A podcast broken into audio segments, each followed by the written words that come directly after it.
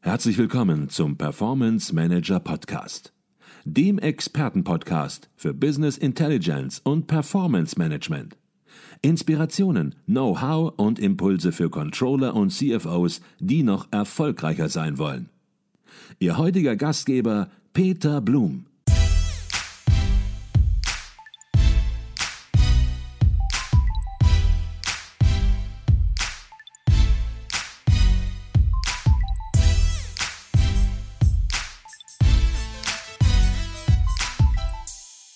Das ist der vierte und letzte Teil meines Gespräches mit Professor Dr. Utz Schäffer von der WHU Otto Beisam School of Management zum Thema Die Unternehmenssteuerung muss flexibler werden. Wenn Sie die bisherigen Teile verpasst haben, dann können Sie sich diese zuerst anhören. Mhm. Sie haben es ziemlich deutlich angesprochen. Es macht keinen Sinn, im Hamsterrad sozusagen des Controlling immer weiter zu laufen, des traditionellen Controlling, sondern es ist wichtig, es wird umso wichtiger, auszusteigen, sich mal aus der Vogelperspektive in gewisser Weise anzuschauen, was machen wir hier überhaupt? Priorisierung war da ein Stichwort. Was haben wir überhaupt für Kompetenzen im Controlling? Kompetenzen im Sinne von, welche Mitarbeiter brauchen wir überhaupt? Auch da haben haben wir noch gar nicht drüber gesprochen. Da gibt es auch einige Veränderungen. Und ja, große Konzerne haben da ja auch schon reagiert. Ich erinnere da an die Firma Bosch, die für äh, das Rollenmodell äh, im Controlling, für das neue Rollenmodell im Controlling, was dort konzipiert und auch umgesetzt wurde, also auch hier ein Use Case, ähm, ja auch den ICV Controlling Excellence Award im Jahre 2021 erhalten hat. Wenn man sich so ein Modell anguckt wie bei Bosch, und sie haben das natürlich dann auch aufgegriffen oder vielleicht auch gemeinsam äh, mit der WU entwickelt äh, und weitergetrieben. Dann kommt man natürlich vielleicht, wenn man in einem mittelständischen Haus unterwegs ist, so ein bisschen ins Grübeln und überlegt sich, Mensch, ja, die haben jetzt hier fünf Rollenbilder, da kommt vielleicht auch noch ein sechstes, sechstes hinzu. Ja, wir sind hier aber nur zu dritt im Controlling-Bereich und wir haben auch gar nicht vor, vier Leute zu werden, weil das wollen wir gar nicht. Das können wir uns finanziell finanziell möglicherweise auch gar nicht leisten. Also geht es natürlich darum, auch mal zu überlegen, was ist denn hier wichtig? Welche Priorität muss man hier setzen? Welche Rolle wird unerlässlich werden? Welche Rollenbilder auch in mittelständischen Häusern? Können Sie dazu auch etwas sagen, Herr Schäfer? Extrem gerne, weil ich glaube, es ist so ein Thema, wo gerade, wenn man die Diskussion geht, häufig auch ein paar Missverständnisse ähm, da sind oder relativ schnell aufkommen. Also wir haben ja in der Tat 2018, 2019 hier eine Delphi-Studie gemacht zu dem Thema neun mögliche, mögliche Controllerrollen identifiziert, mit rollenspezifischen Kompetenzprofilen hinterlegt, das 2019 veröffentlicht und das hat mich total gefreut, dass dann einige Häuser, Sie hatten Bosch genannt, äh, dieses Konzept von uns aufgegriffen haben und, und in der Praxis weiterentwickelt haben und dann eben auch ganz erfolgreich eingesetzt und umgesetzt haben. Wo die Verwirrung häufig herkommt, ist dieses Thema neuen Rollen. Also ich, kann ich mir vorstellen, dass in meinem kleinen oder mittelständischen Unternehmen jetzt plötzlich hier neun verschiedene Rollenprofile rumlaufen? Ist das nicht wieder so ein esoterisches Ding irgendwo, ne, aus Akademie oder noch schlimmer ausfallen da? Nein, Vorsicht, Missverständnis, ganz anders gemeint die Idee ist hier, dass es neun verschiedene Tätigkeitsprofile, Rollen gibt, die in aller Regel heute schon ganz oder teilweise da sind. Und die einzige Überlegung ist nun zu sagen, wenn wir da mal eine Überschrift drüber packen und überlegen für diese verschiedenen Tätigkeitsaspekte, lieber Controller, die du typisch, typischerweise eh schon hast. Der, ein, der eine mehr von dem, der andere mehr von jenem. Und wir dann wirklich systematisch dahinter schreiben, was brauche ich denn für das Tätigkeitsprofil, für dieses, für jenes und sonst was, es egal ob im großen Unternehmen oder im mittleren oder im kleinen Unternehmen leichter wird zu überlegen, wo sind denn eigentlich die Defizite, wo ist der Entwicklungsbedarf und wo nicht. Wir machen seit Jahren auf unseren Workshops und Konferenzen und Seminaren äh, eine ganz lustige Übung. Wir zeigen diese neuen möglichen Controllerrollen mit einer kurzen Beschreibung. Und ich sage immer dazu, jetzt bitte nicht vom Label, vom Begriff irgendwie äh, äh, ablenken lassen. Ne? Lesen Sie sich wirklich mal die Beschreibung durch, was ist damit gemeint. Und dann verteilen Sie doch bitte mal 100 Prozent Ihrer Arbeitszeit heute auf diese neuen möglichen Controllerrollen. Und da kommt regelmäßig raus, dass alle neun, mehr oder weniger stark, aber alle neun heute, und das heißt auch vor zwei Jahren, vor drei Jahren, weil da haben wir das auch schon gemacht, in der Praxis abgedeckt sind. Also soweit auch mal wieder gar nichts Neues. So, noch ein zweites Mal, was ist der Unterschied? Dass wir uns mal bewusst machen, dass es da verschiedene Tätigkeits- und Rollenfacetten gibt. Viel systematischer überlegen, was brauche ich denn für das eine und für das andere. Und der einzige Unterschied zwischen Großunternehmen und Kleinunternehmen ist jetzt, glaube ich, dass im Großunternehmen ich dann eher sagen kann, naja gut, ich werde auch in eine personelle Spezialisierung gehen und werde mich vielleicht hier und da auch einer eins zu eins Beziehung zwischen Rolle und Mensch annähern. Und ich im kleinen Unternehmen, wo ich dann vielleicht zwei oder drei Controller habe oder vielleicht auch nur ein, eben überlege für diese zwei, drei, wer von denen möchte heute oder arbeitet heute und möchte in Zukunft wie stark welchen Aspekt äh, aus diesen neuen möglichen Controllerrollen, aus diesen Tätigkeitsprofilen übernehmen. Was mache ich heute, was mache ich in Zukunft und was brauche ich dafür? Dafür ist dieses Konzept da. Und da ist die Tauglichkeit in meinen Augen in zwei Controllerunternehmen genauso geeignet wie in einem Großunternehmen mit 1000 Controllern. An dieser Stelle eine kurze Unterbrechung in eigener Sache. Wir bei Advisio erweitern unser Consulting-Team. Wenn Sie Business Intelligence Tools und Projekte in der Praxis erleben möchten, dann werden Sie Teil unseres Teams und bewerben sich als Consultant, Junior Consultant oder auch für ein Praktikum. Alle Informationen finden Sie unter www.advisio.de slash Karriere. Ich freue mich auf unser Kennenlernen und weiter geht's im Podcast.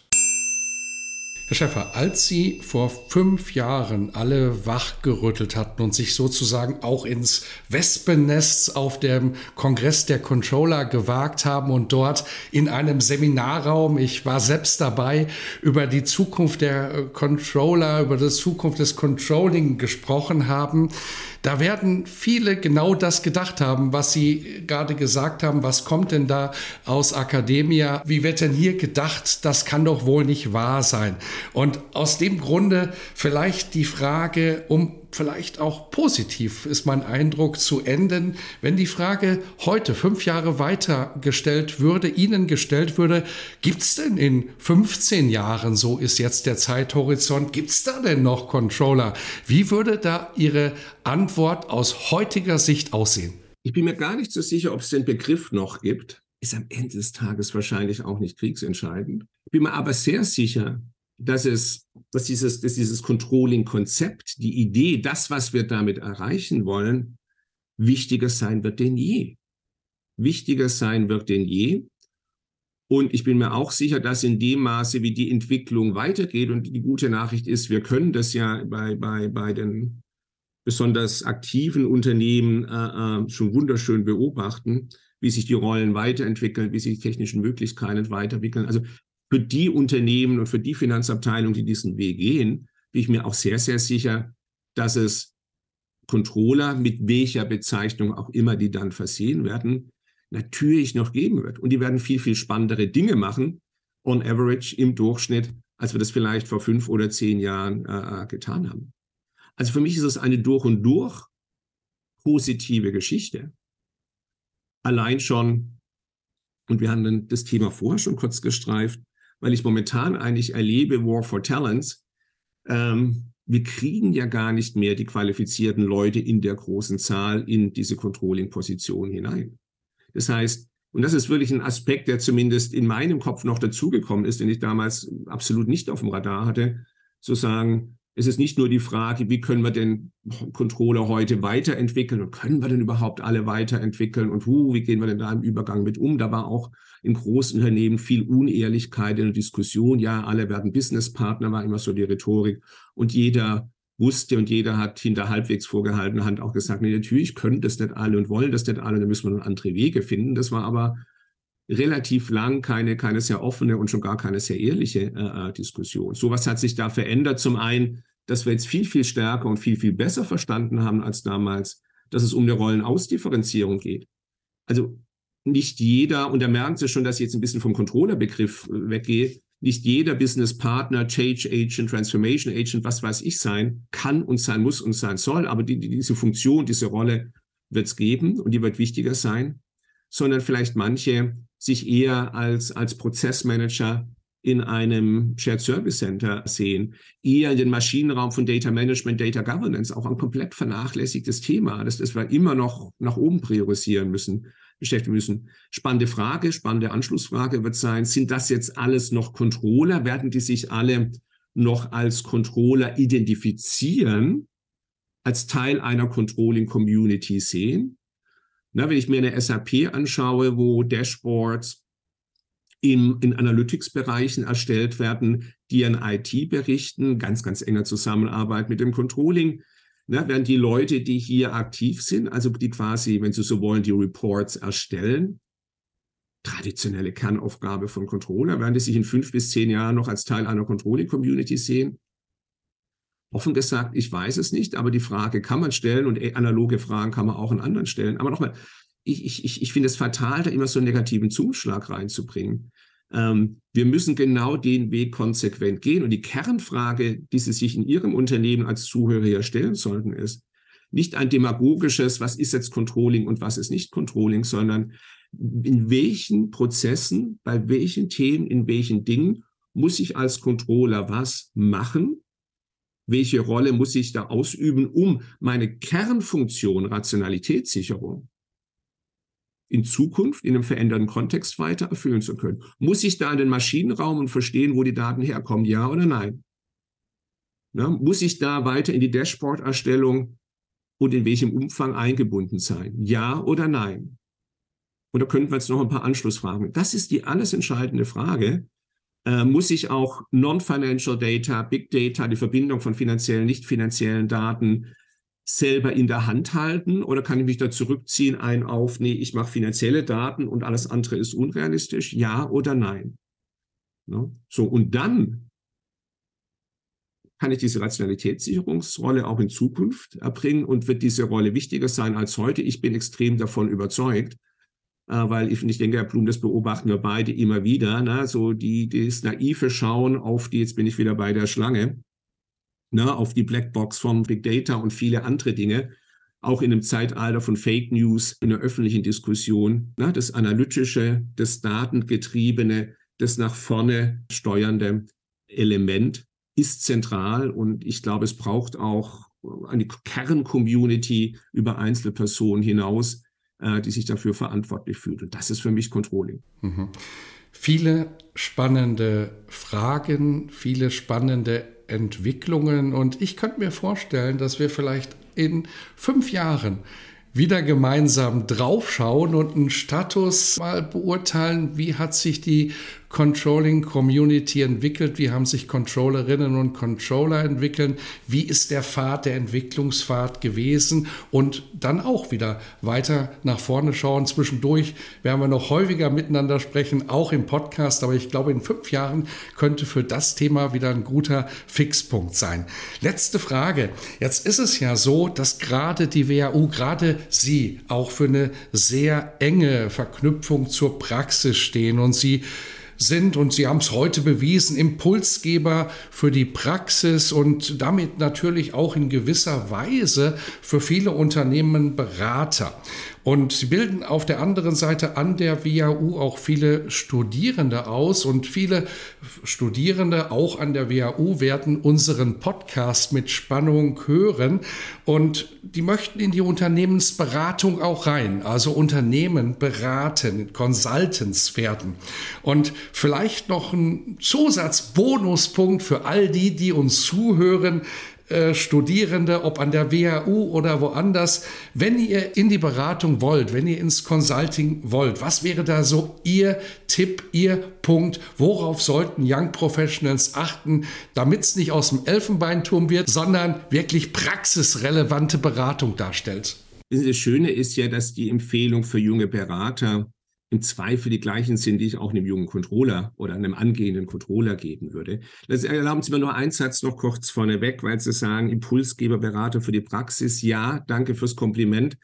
ob ich wirklich Impulse geben kann, mögen andere beurteilen. Das würde mich super freuen. Beim Mod Berater zucke ich ein bisschen, weil ich glaube, es ist gerade für Hochschullehrer super, super wichtig, ne, neutral, unabhängig zu sein. Also da auch kein, kein, nicht durch mögliche finanzielle Interessen oder Interessenkonflikte eingefangen sein. Von daher beraten natürlich, aber ich glaube, Hochschullehrer sind immer gut beraten, da auch sicherzustellen, dass sie die Unabhängigkeit, die sie von Amts wegen haben sollten, dann auch wirklich trotz und gerade wegen und für die Praxisnähe auch einhalten können. Aber das, das, das nur noch mal zu kurz von der weg, weil es mir wirklich ein sehr, sehr wichtiger Punkt ist. Zu Ihrer Frage oder zur Antwort auf Ihre Frage. Ich versuche den Studierenden mitzugeben, dass im Mittelpunkt neben allem fachlichen Wissen, dass wir dann in Klausuren abfragen, wo, wenn man es flapsig formuliert, ne, Bulletpunkte gerne auch mal ausgewirkt werden, reproduziert werden, die persönlichen Eigenschaften, ne, die weichen Faktoren ähm, absolut im Mittelpunkt steht. Jetzt kann man natürlich sagen, na gut, aber herzlichen Glückwunsch, das ist jetzt eine Beschreibung oder, oder eine normative Aussage, wo ist da die Empfehlung, was, was können die jungen Leute denn machen?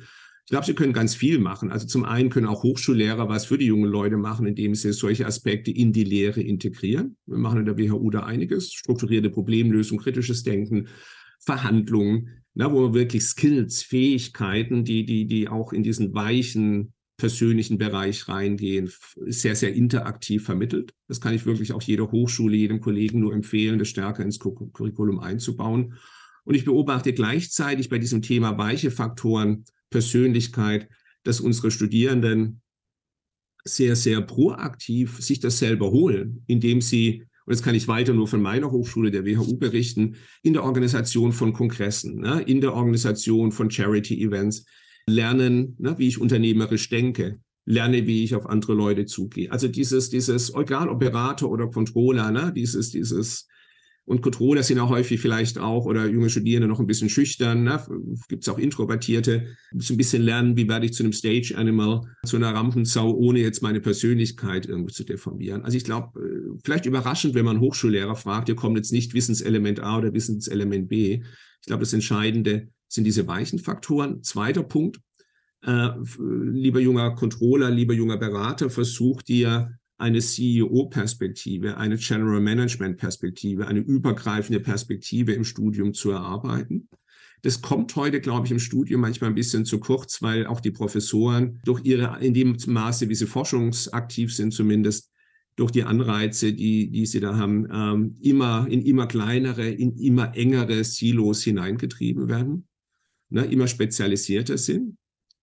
Zu einem Zeitpunkt, wo wir der Praxis empfehlen, überwinde diese Silos, überwinde diese Funktion, äh, machen wir genau das Gleiche. So gegen diesen Trend Veranstaltungen zu suchen, Erfahrungspunkte zu suchen, wo ich eben diese übergreifende Perspektive, die für Controlling, Unternehmenssteuerung wichtig ist, aber eben auch für die Beratung, äh, halte ich für absolut essentiell. Ne? Also strebe nach einer General Management Perspektive, vielleicht auch durch entsprechende Praktika, Praxiserfahrung, Assistenztätigkeiten und das dritte Thema, ich glaube, da komme ich weder als junger Controller noch als junger Consultant drumherum, ist einfach technische Themen. Ne? Lernen zu coden, lernen zu programmieren, verstehe, was ein digitales Geschäftsmodell ist, gehe in diese Dinge rein. Das ist die völlig falsche Frage zu stellen, musst du jetzt im nächsten Job irgendwie äh, äh, wirklich mit Python oder A arbeiten, aber ich muss einfach sprachfähig sein über eine oberflächliche Ebene hinaus. Und das ist, glaube ich, das kann ich nur tun, wenn ich da einfach drin war, wenn ich die Glaubwürdigkeit des, des, des Schlamms und des Drecks und des Maschinenraums habe.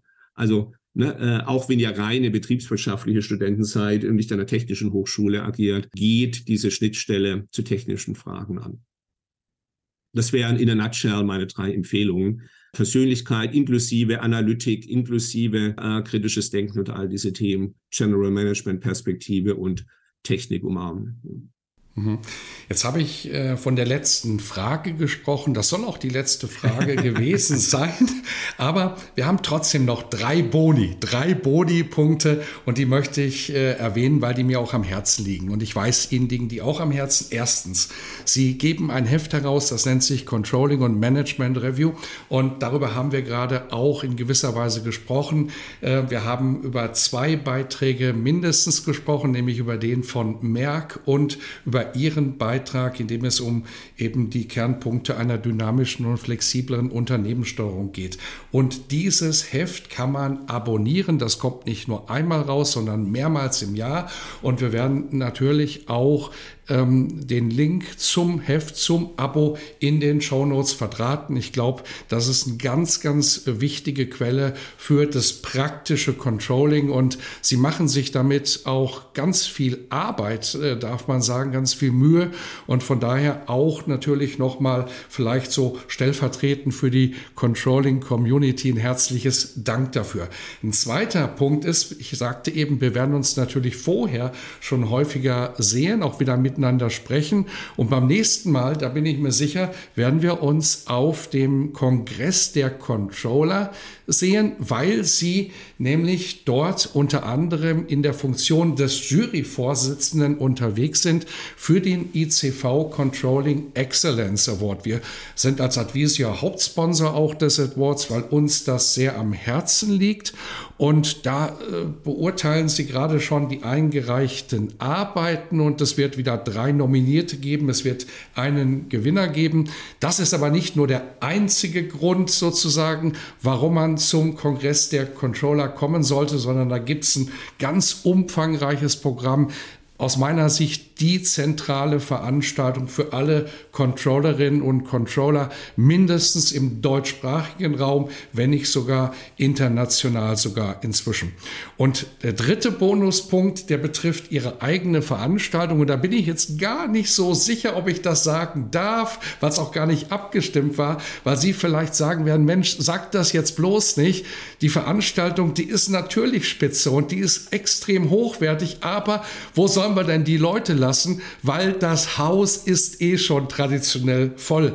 Aber viele kennen die Veranstaltung nicht und aus dem Grunde mache ich das jetzt einfach. Es gibt eine Veranstaltung, die inzwischen auch wieder real stattfindet nach zwei Jahren des virtuellen, nämlich der Campus for Controlling in Wallenda, direkt an der WAU auf dem Campus. Auch direkt eine ganz, ganz tolle Veranstaltung, häufig auch mit einem Vorabendprogramm im Weinkeller der WAU. So was Tolles gibt es an der WAU. Vielleicht mögen Sie dazu einfach selbst noch ein bisschen was sagen was diese Veranstaltung ausmacht, was der Charakter ist. Ja, sehr gerne. Ne? Die Veranstaltung ist immer Anfang September und äh, wie der Name schon sagt, Campus für Controlling. Wir versuchen so ein bisschen die, die herzliche, familiäre Campus-Atmosphäre wirklich rüberzubringen. Äh, es ist ein Tag mit einem Abendessen am Vorabend in dem historischen Gewölbekeller. Also es ist in der Tat nicht nur ein Keller, sondern ein, glaube ich, 800 und ich weiß nicht wie viel Jahre alter Keller, der, der, der, glaube ich, diese Tradition und das Alter auch, auch wirklich ausstrahlt mit lokalem Riesling und allen Dingen, die man sich vorstellen kann. Und wir versuchen dann im Tagesprogramm immer einen guten Mix zu finden zwischen, ähm, ja, konkreten Hands-on-Themen, auch gerade für mittelständische und kleinere Unternehmen und ein paar ja, Leuchtturmprojekten, äh, in der Regel dann eher aus größeren Unternehmen, wo man wirklich auch sieht, wo die Reise hingeht. Also es ist schon der Versuch, ein bisschen ganz an der Spitze so weit wie möglich der, der Ideen, der Entwicklung, der neuen Use Cases zu sein. Ne? Äh, äh, der, der, der Alexander Lind, den Sie vorher ansprachen, wir haben es vorher schon erwähnt, ne, ist so ein Beispiel dafür, wirklich ganz quasi an der Front der, der Entwicklung einer der ganz spannenden Use Cases hier auf DAX-Ebene. Das ist unser Anspruch, unsere Ambition, solche Cases, solche Fallstudien frühzeitig zu identifizieren und dann auf dem Campus halt auch mit den Teilnehmern zu teilen. Mhm. Und wenn es schlecht läuft oder gut, ich weiß nicht, wie ich es ausdrücken soll, dann haben Sie jetzt bald die Situation, dass Sie anbauen müssen, weil der Hörsaal war schon voll, der ist traditionell immer schon voll. Und wenn sich jetzt noch 20, 30, 40 Leute mehr anmelden sollten und wir werden es einfach trotzdem machen, dass wir den Link in den Shownotes auch verdrahten zur Anmeldung, dann gibt es ein organisatorisches Thema zu lösen. Aber ich bin sicher, das werden Sie entsprechend an der WAU auch definitiv hinbekommen.